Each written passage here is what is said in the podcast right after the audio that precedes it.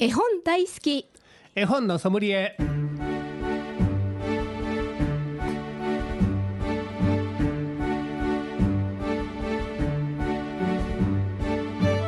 絵本大好き絵本のソムリエ。この番組は大垣書店の協力でお送りします。ナビゲーターの鈴木優子です。大垣書店の本のソムリエシリーズ絵本大好き絵本のソムリエ毎回 JPIC 読書アドバイザーの諸岡博さんと一緒にお送りしていきます。諸岡さんこんにちは。こんにちは。今日もよろしくお願いします。よろしくお願いします。さてさてどのようにお過ごしでしたでしょうか、はい。先週土日はね、えー、枚方の本屋さんと川西の本屋さんへね絵本の読み聞かせに行ってきました。はい。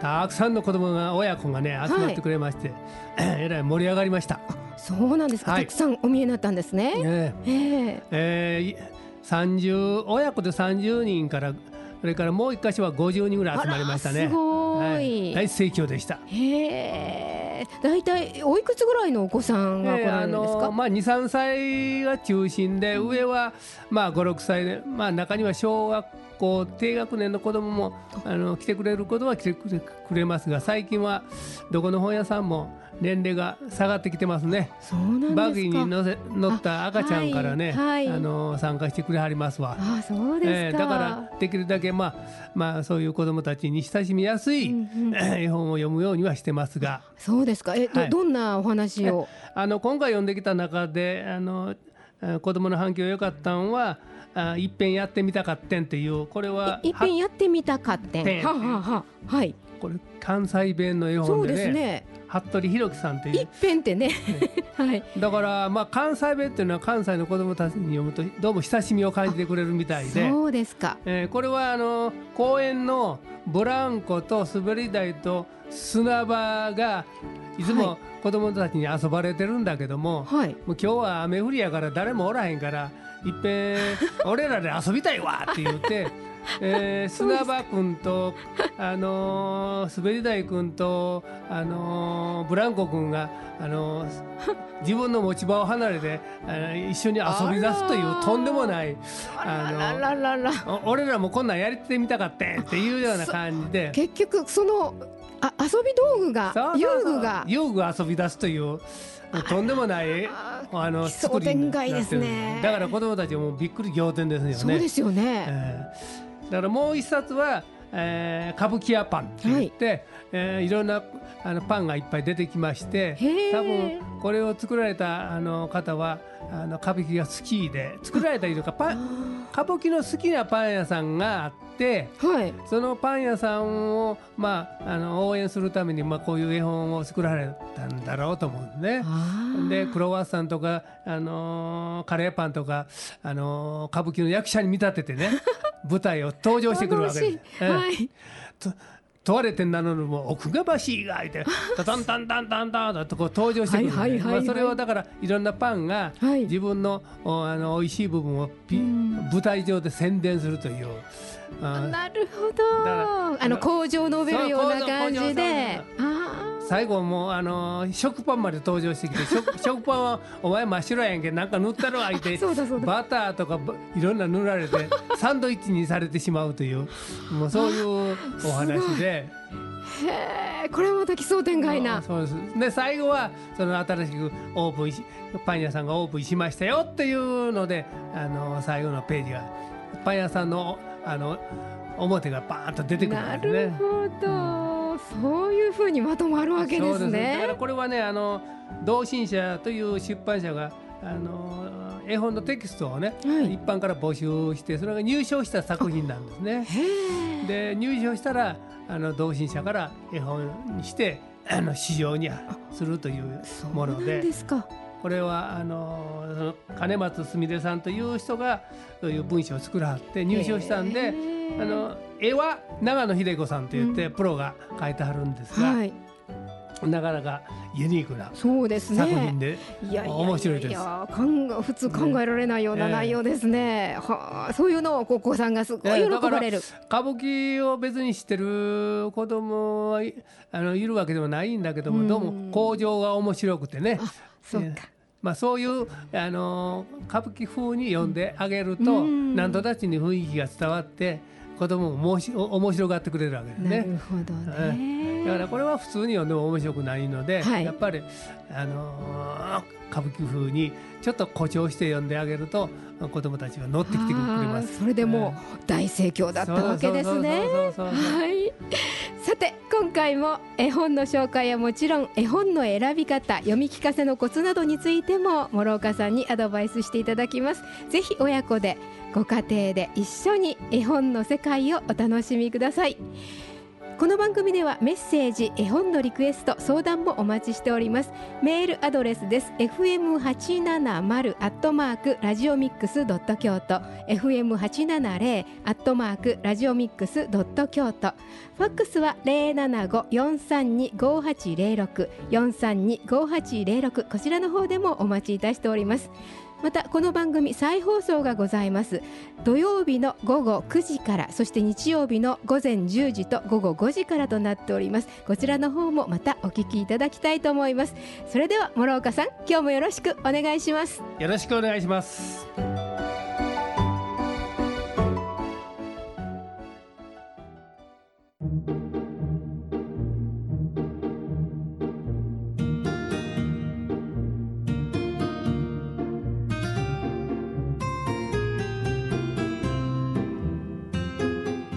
ここで大垣書店からのお知らせです。6月19日開催のミステリ館読書会のお知らせです。こちらですね、えー6月の19日火曜日の午後7時から大垣書店京都ヨドバ支店で行われます。ミステリ館読書会なんです、えー予約はいりません、えー参加無料です。飛び入り参加も大歓迎ということでね、えー作品を読んでどんなことを感じどんなことを考えたかぜひお聞かせください、えーね、ご自身以外の方の感想がまた新たな発見につながることもあります。ぜひご参加くださいということなんですが今回のテーマはですねなんと家庭用事件。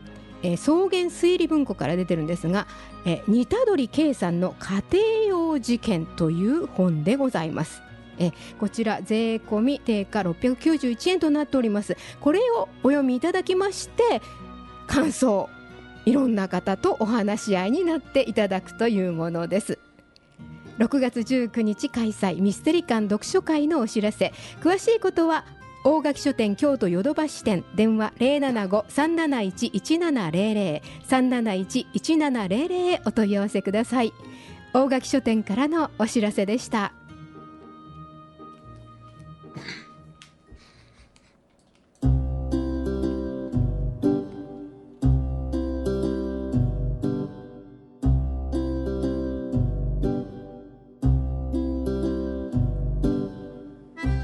絵本大好き絵本のソムリエ。この番組では毎回読書アドバイザーである諸岡博さんからおすすめの絵本を紹介していただきます。諸岡さん今日ご紹介いただくのは何という本ですか？今日はね、はい。パジャマでポン、はい、久保町子著出版社がアリスカンという出版社が作った赤ちゃん絵本です。ああはいこれを紹介したいと思います。はいえっとどどどんな理由でこの本を選びになったんでしょう？か、あのー、1歳ぐらい過ぎると、あのー子供赤ちゃんはねもう自分で何もかもしようという自立心が芽生えてきますので、はい、まあ、そういう時にちょうどこれを、あの親子で読んであげるとうんそのお子さんも自分で、えーやりたいなという気持ちが起こるかもしれませんしまあ、そういう意味で、ままあ、そういう時期にちょうどぴったりのあの絵本ではないかなとそうなんですか、ねはい。じゃあちょっと諸岡さんに作品を読んでいただいて、はい。紹介していただきましょうか、はい。お願いします。パジャマでポン久保町子作アリスカン今日は一人でパジャマ着るよ。みーちゃんが言いました一人でできる？ネズミくんは心配そう。できるマン行くよ。それ。あれ？あれれ？頭が出ない。パジャマの中真っ暗だ。おいみーちゃん。こっちだよ。こっちが出口。わかった。行くよ。ポーン。出た。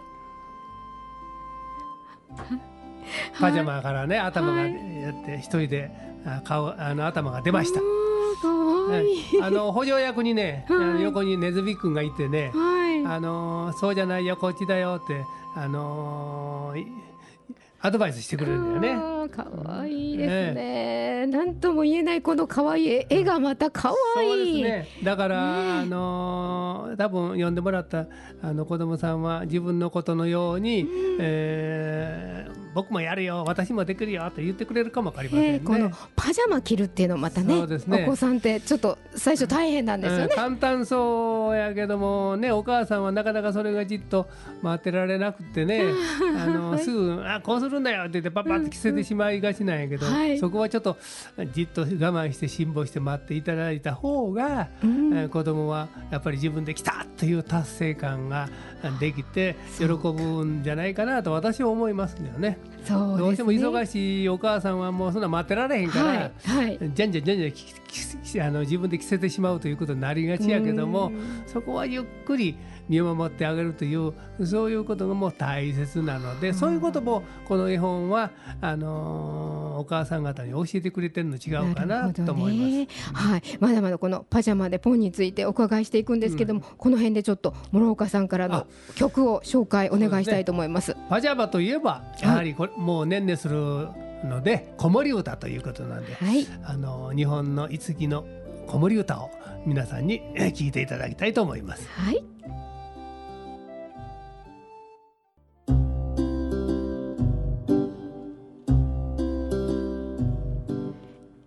大好き絵本のソムリエ読書アドバイザーの諸岡博さんと鈴木優子がお送りしています。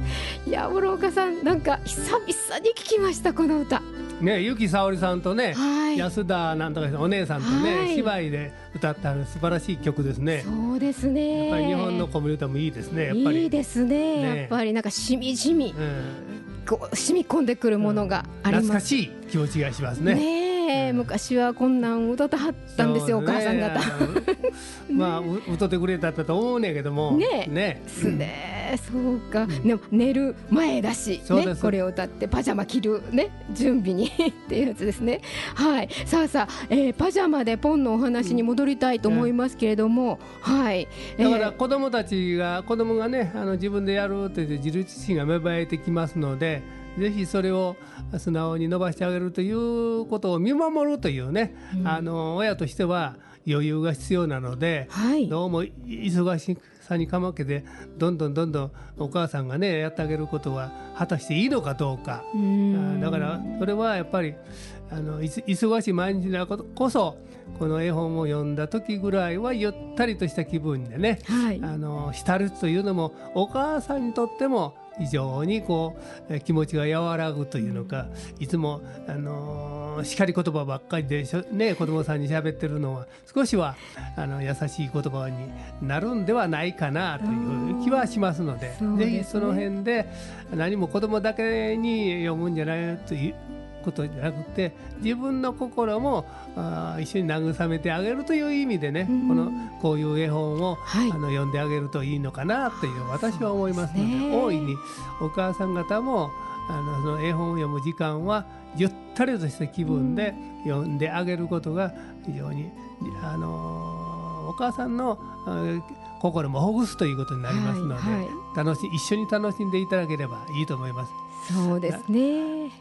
なんかもうこのねパジャマでポンのこの絵自体もさっきも言いましたけど本当可愛い。そうですね。ねあのみみーちゃんですか、でもう可愛いじゃないでそれが一生懸命そのパジャマを着ようとしてるのがずっと書かれてますからそうそうそうネズミさんが手伝ってくれて、ねあのやっぱりよく見てると子供さんって本当に首ピョンってなんですよね。なかなかね、そのあー大人が考えたら簡単にできそうなもんでもね、そうそうねズボンにしても、ね、片っぽに両方言おうとするし、はいだからもうそこはお母さんがイライラっとするところなんやけどね、うんやっぱりそこはゆったりとした気分で、はい。ああそこじゃないよ。あのい一本ずつ入れるんよみたいなことをネズミさんの気持ちでね、はい。あのなって。そうそう優しく手伝ってるネズミさんですよね。ネズミさんの気持ちになってうん。お母さんもやってあげるといいんではないかなというね思ないんます。かそそれその絵本を見るとお母さんもそれを見てこうねそういう気持ちになり。そうですそうです。ねあの最後なんですか、うん。ボタン止めるとこまで、うんそうです。ボタン止めるってやっぱりね、まあちょっとねあの小さい子供にとっては難しいんですね。ですよね、うん、だからま年いってくるとやっぱりボタン止めにくいよね私らがあれ？後期高齢者になってあれ？れまあ、共通する部分があってねあらららそちらに行きましたか、面白いなと思って。うん。そうですか。だからいつも絵本を読みながら、はい。あ片っぽで「ああのーこの絵本俺にもええわ」みたいなことがないあのなくししもあらず。面白いね。いやもうちょっともう何やってんの、うん。もうって言ってあの奥さんとかに言われないように。言われる言われるんですよ。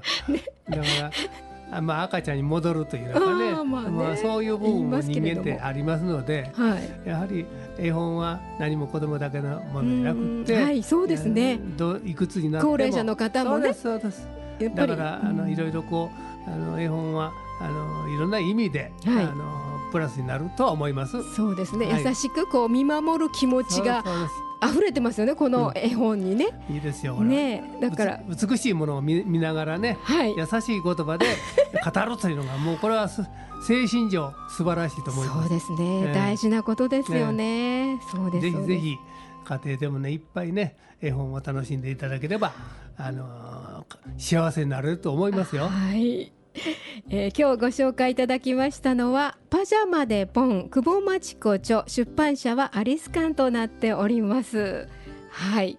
いかがでしょう？おお子様だけでなくお母様そして、え ー高齢者の方も、一緒に楽しんでくださ。はいい、楽しんでいただきたいと思います、